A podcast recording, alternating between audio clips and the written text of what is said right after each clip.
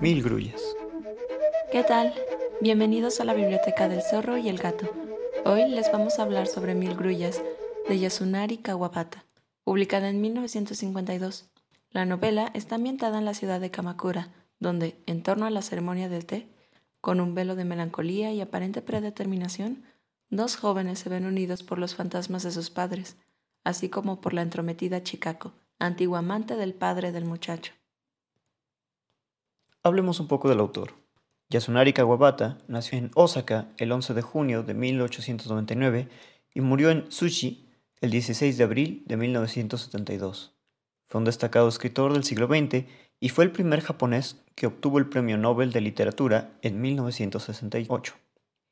Debutó como escritor al publicarse La bailarina de Isu en 1927, alcanzando la consagración en Japón 10 años más tarde con País de Nieve.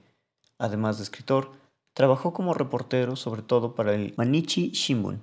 Sus libros más conocidos en Occidente son La bailarina de Isu, País de Nieve de 1937, El maestro de Go 1954, el sonido de la montaña de 1954 y Mil grullas. A continuación les compartiremos fragmentos de Mil grullas. Aun cuando había alcanzado a llegar a Kamakura y al templo en Gakuji, Kikuji no sabía si acudiría a la ceremonia del té. Ya llegaba tarde. Siempre que Kurimoko Chikako oficiaba la ceremonia del té en la morada interior del Engakuji, él recibía una nota. Sin embargo, no había asistido ni siquiera una vez desde la muerte de su padre. Consideraba las notas tan solo como gestos formales en memoria de su padre. Esta vez había una postdata. Ella quería que él conociera a una joven, a quien estaba dándole clases para la ceremonia del té. Mientras leía, Kikuji pensó en la mancha de nacimiento de Chikako. Aparentemente, Chikako no había tenido hijos. Uno podía, si lo deseaba, sospechar que su padre no se lo había permitido. La asociación entre la mancha y un bebé que habría entristecido a la madre podría haber sido el ardid de su padre para convencer a Chicaco de que ella no quería hijos. En todo caso, Chicaco no tuvo ninguno, ya fuera mientras su padre vivía o después de su muerte. Quizá Chicaco había realizado su confesión poco después de que Kikuji vio la mancha, porque temía que el muchacho hablara del asunto. Chicaco no se había casado, entonces, ¿la mancha había regido toda su vida? Kikuji nunca se olvidó de ella, a veces incluso podía imaginar que sus destinos estaban enmarañados en esa mancha. Cuando recibió la nota que lo avisaba de que ella se proponía realizar la ceremonia del té como excusa para presentarle a una joven, la mancha flotó ante él una vez más, y, puesto que la presentación la realizaría Chicago, se preguntó si la joven tendría la piel perfecta, una piel libre de la más leve marca. ¿Había apretado su padre la mancha con los dedos alguna vez? ¿La habría mordido incluso? Tales eran las fantasías de Kikuchi. Aún ahora, mientras caminaba por los jardines del templo y oía el gorgojeo de los pájaros, estas eran las fantasías que acudía a su mente. Unos dos o tres años después del incidente, por alguna razón, Chicago se había vuelto masculina en sus modales. Ahora era bastante asexuada. En la ceremonia de hoy, ella trajinaría de un lado a otro con energía. Quizá el pecho con la mancha se había marchitado. Kikuji sintió que una sonrisa de alivio afloraba a sus labios. Justo entonces, dos mujeres jóvenes se apresuraron detrás de él. El muchacho se detuvo para dejarlas pasar. ¿Saben ustedes si la casa que ocupa la señora Kurimoto queda en esta dirección? Sí, así es, respondieron al unísono. Kikuji ya lo sabía, y era evidente, por la vestimenta, que ellas se dirigían a una ceremonia del té. Había preguntado por qué quería dejar claro para sí mismo que asistiría. Una de las muchachas era hermosa. Llevaba un bulto envuelto en un pañuelo con un diseño blanco de mil grullas sobre un fondo rosado de crespón. Cuando Kikuyi llegó, las dos muchachas estaban cambiándose los tabi. Miró el cuarto desde detrás de ellas. La habitación principal era grande, de unas ocho esterillas de extensión. Aún así, los invitados presentaban una sólida hilera de rodillas. Parecía haber solo mujeres, todas ellas con brillantes kimonos. Chikako lo vio de inmediato. Como si estuviera sorprendida, se puso de pie para saludarlo. Entra, entra, qué fortuna. Por favor, entra desde allí. Señaló la puerta corredera en el extremo superior de la habitación, antes del nicho. Kikuchi se ruborizó. y sintió cómo los ojos de todas las mujeres se posaban en él. Solo hay mujeres. Hace un rato había un caballero, pero se marchó. Tú eres el único rayo del sol fulgurante. Apenas fulgurante, diría yo. Oh, no te preocupes. Reúnes todos los requisitos. El único rayo escarlata. Kikuji agitó la mano para indicar que prefería una puerta menos llamativa. La joven que envolvía las medias usadas en el pañuelo con las mil grullas se hizo a un lado para dejarlo pasar. La antesala estaba abarrotada con cajas de dulces, utensilios para el té que había llevado Chicaco y bultos que pertenecían a los invitados. En un rincón alejado, una doncella lavaba algo. Chicaco entró. Bueno, ¿qué te parece? Una muchacha bonita, ¿no? ¿La del pañuelo con las mil grullas? ¿Pañuelo? ¿Qué sé yo sobre pañuelos? La que estaba aquí, la guapa, es la joven Inamura. Kikuya sintió vagamente. Pañuelo. ¿En qué cosas tan extrañas te fijas? Pensé que habíais llegado juntos. Me sentí encantada. ¿De qué hablas?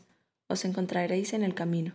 Es una señal de unión entre vosotros, y tu padre conocía al señor Inamura. ¿Sí? La familia tenía un negocio de seda en Yokohama. Ella no sabe nada sobre lo planeado para hoy. Puedes examinarla a gusto. La voz de Chicago no era suave, y Kikuji se sentía angustiado por temor a que la oyeran a través de la puerta, con paneles de papel que lo separaban del grupo principal. De pronto, ella acercó su rostro al de él. Pero existe una complicación, bajó la voz. La señora Ota está aquí, y su hija está con ella.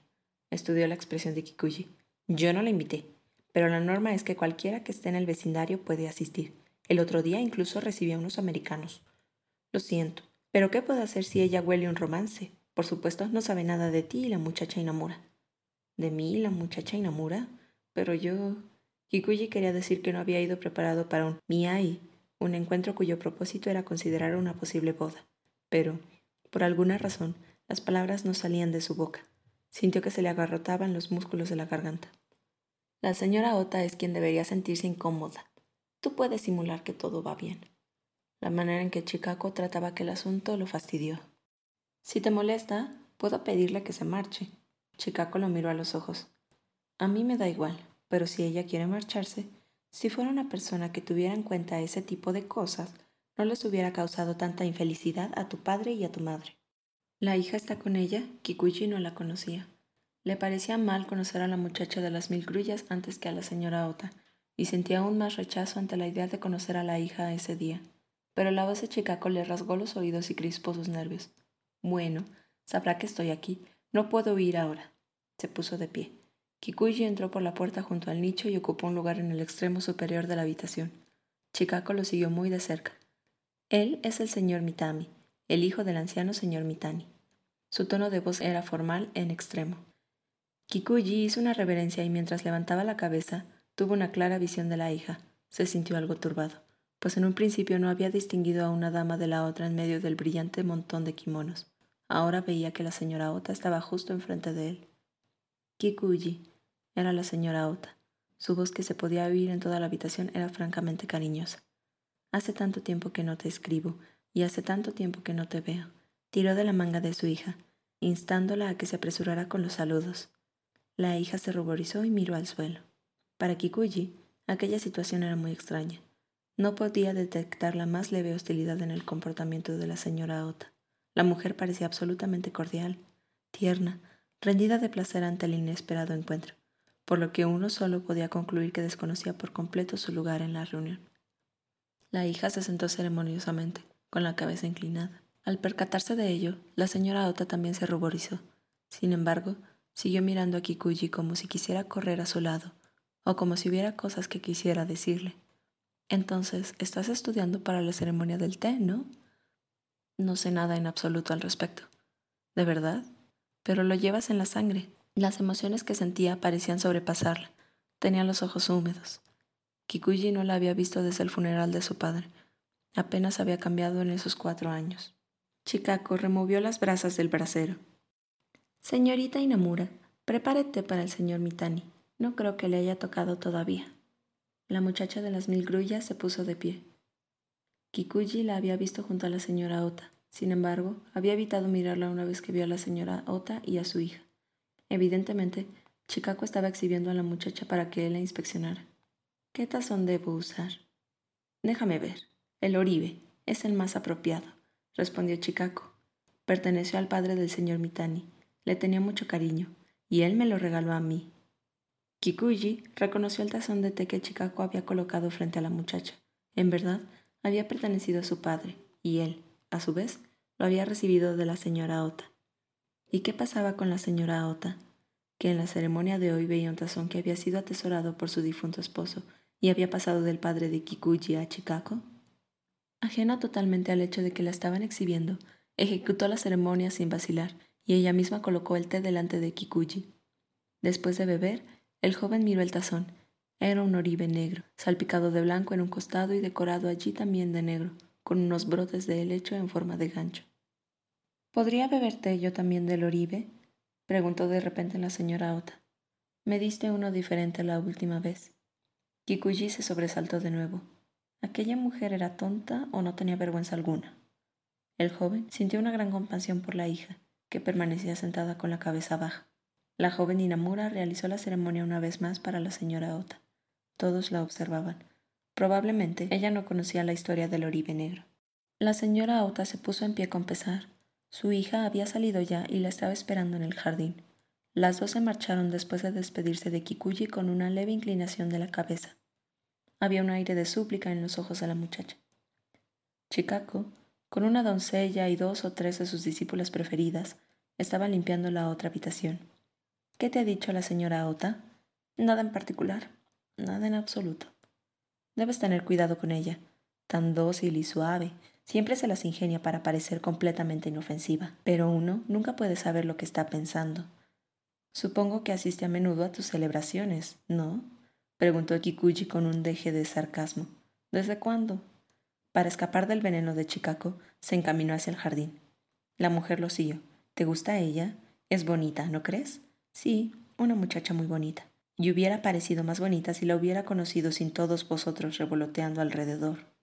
Tú, la señora Ota y el fantasma de mi padre. ¿Por qué?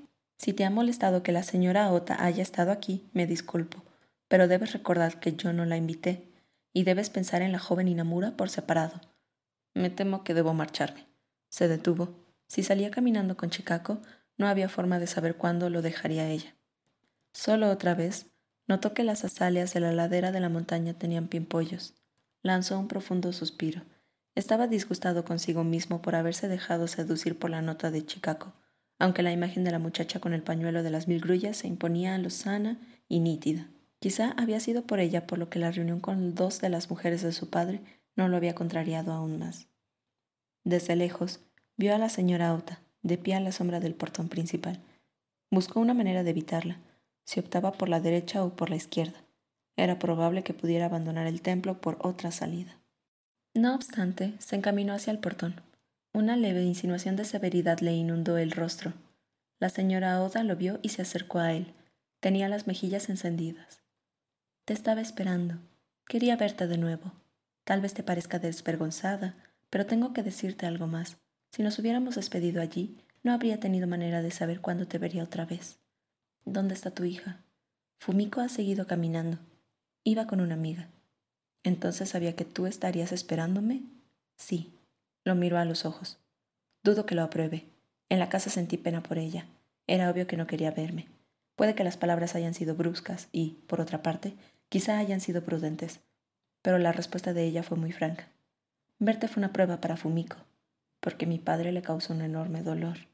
Kikuji quería sugerir que la señora Ota le había causado un enorme dolor. En absoluto, tu padre fue muy bueno con ella. Algún día te hablaré de ello. Al principio, Fumiko no se mostraba amistosa, no importaba lo amable que fuera él.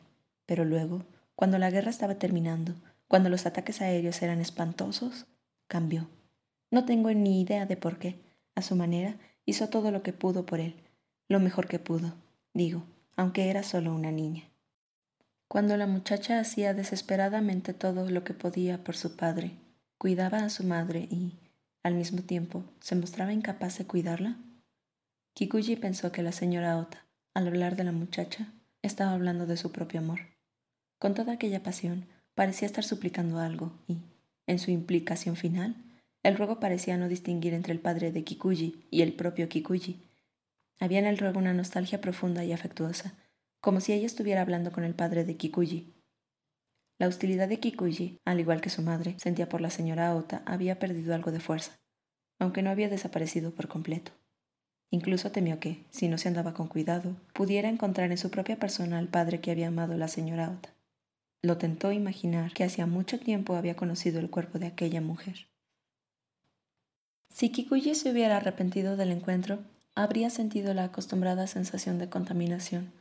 Al margen de la cuestión del Miai, era la mujer de su padre. Pero, hasta el momento, no sentía arrepentimiento ni aversión. No comprendía cómo había sucedido. Había ocurrido con tanta naturalidad. Quizá estuviera disculpándose por haberlo seducido y, aún así, probablemente ella no había tenido intenciones de seducirlo, ni Kikuji sentía que lo hubieran seducido. No había existido por parte de la mujer el menor atisbo de resistencia. No había habido escrúpulos, por decirlo de algún modo y entonces pensó que su padre habría sido feliz. Ahí, quizá, residía el origen del error. El momento de decirle que se marchara había pasado, y en la dulce flojera de su corazón, Kikuji se rindió. Hablemos un poco del contexto. Kawabata perteneció a un grupo de intelectuales que utilizaban un estilo muy particular llamado Shinkan Kaku Ha, la escuela de las nuevas sensaciones. Este movimiento es el equivalente al modernismo japonés y que se oponía a las obras de tradición naturalista que había en Japón. El estilo de las nuevas sensaciones consistía en darle mayor peso en la narrativa a los incidentes más que a las conclusiones mismas, buscando a través de las descripciones de los detalles de objetos o personas la aprehensión sensitiva de la realidad. Y bueno, señorita Gato, ¿qué opina sobre esta obra? Bueno, Kawabata fue el primer autor japonés que leí y debo decir que es muy diferente al estilo occidental. Como que los occidentales la mayoría del tiempo procuran cerrar los hilos que crean en la trama y pues Kawabata no, porque no sé si deja esos huecos en blanco para una introspección o para meditar lo que ha pasado en la historia puedo relacionarlo un poco con lo que dice Hayao Miyazaki, el creador de El viaje de Chihiro y el productor de varias películas de Estudio Ghibli que él tiene algunos momentos de pausa para que se pueda disfrutar lo demás y se pueda entender lo mejor. Él habla eso respecto a los soundtracks de la película y algunos de sus paisajes. Y me imagino que Kawabata tiene igual esos hilos abiertos para enfocarse en lo importante. En lo personal a mí al inicio me fastidió un poco porque yo estaba muy, muy acostumbrada al estilo occidental. Entonces la primera vez que lo leí fue como de, ¿y esto es el final? ¿Y el hilo? ¿Y esto? ¿Y qué pasó con este? ¿Y fulanita? ¿Y aquello? ¿Y perenganito? O sea, la primera vez que lo leí no me gustó eso, pero ya ahorita como meditándolo con más calma, creo que habría sido lo más apropiado porque al final de cuentas lo importante de la historia es Kikuji y qué pasa con el fantasma de su padre que sigue rondándolo aún después de muerto. Bueno, creo que es interesante lo que mencionas respecto a la forma en que narra, porque ahí yo diría que Kawabata tiene mucho de este estilo oriental de las artes, sobre todo las artes pictóricas, en el que hay muchos vacíos que el lector puede llenar en este caso. Quien está en contacto con la obra es quien puede llenarlos mediante su imaginación. Y también es muy llamativo cómo Kawabata parece distraerse en los pequeños detalles, las descripciones de estas piezas utilizadas para la ceremonia del té, pero que al mismo tiempo sirven de contrapeso esta belleza que tienen los objetos del té respecto a las cuestiones humanas que pueden ser un tanto crudas y, grotescas. Este juego de contrapesos que hace entre lo efímero y lo eterno, lo bello y lo grotesco. En ese sentido es muy muy interesante cómo lo maneja en esta obra. Y como mencionas respecto a los fantasmas no solo del padre de Kikuji, sino posteriormente de la señora Ota, cómo los hijos parecen que están atrapados en un destino que no se puede romper, en una apatía constante, como que si no tomaran acción de las cosas. Y eso fue lo que a mí me sacaba de onda cuando leí esta novela. Me exasperaba mucho como Kikuji no hacía nada respecto a Chikako. era como de, haz algo, dale un bofetón en el cielo a la boca, pero haz algo. Entonces esta inacción se rompe en el final. El final es realmente un punto climático, como una especie de estornudo catártico, con el que finalmente pueden continuar con sus vidas. Sí, me da curiosidad eso y bueno, retomo mi idea principal.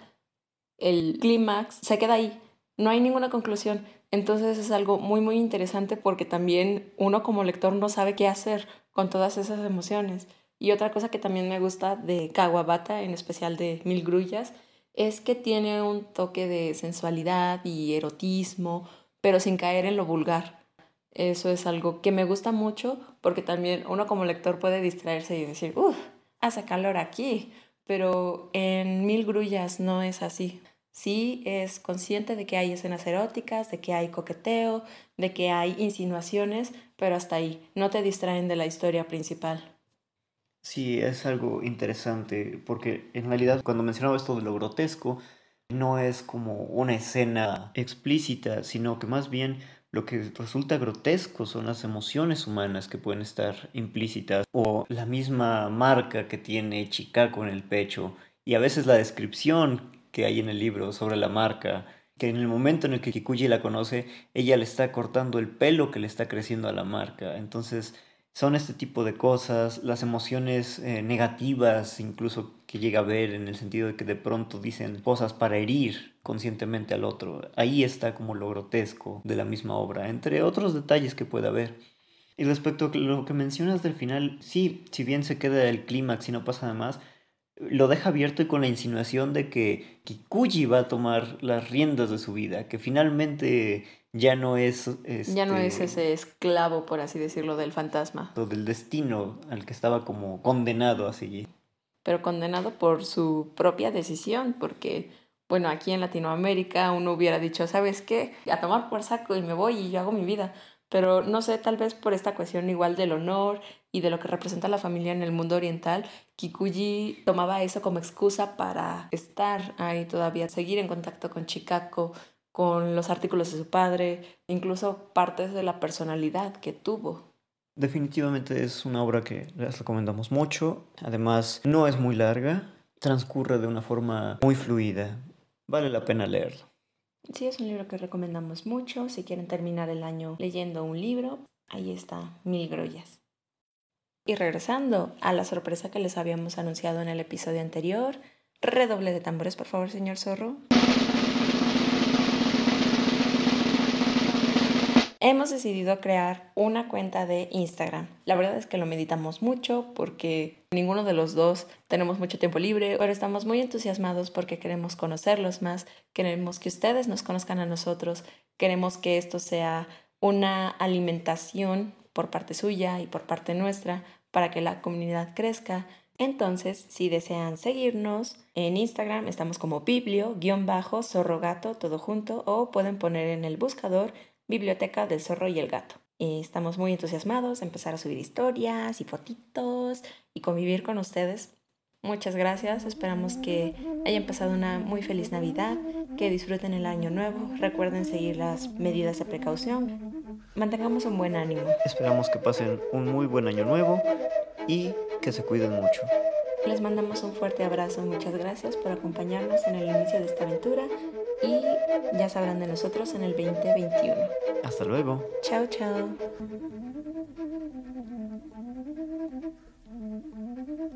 Mm-hmm.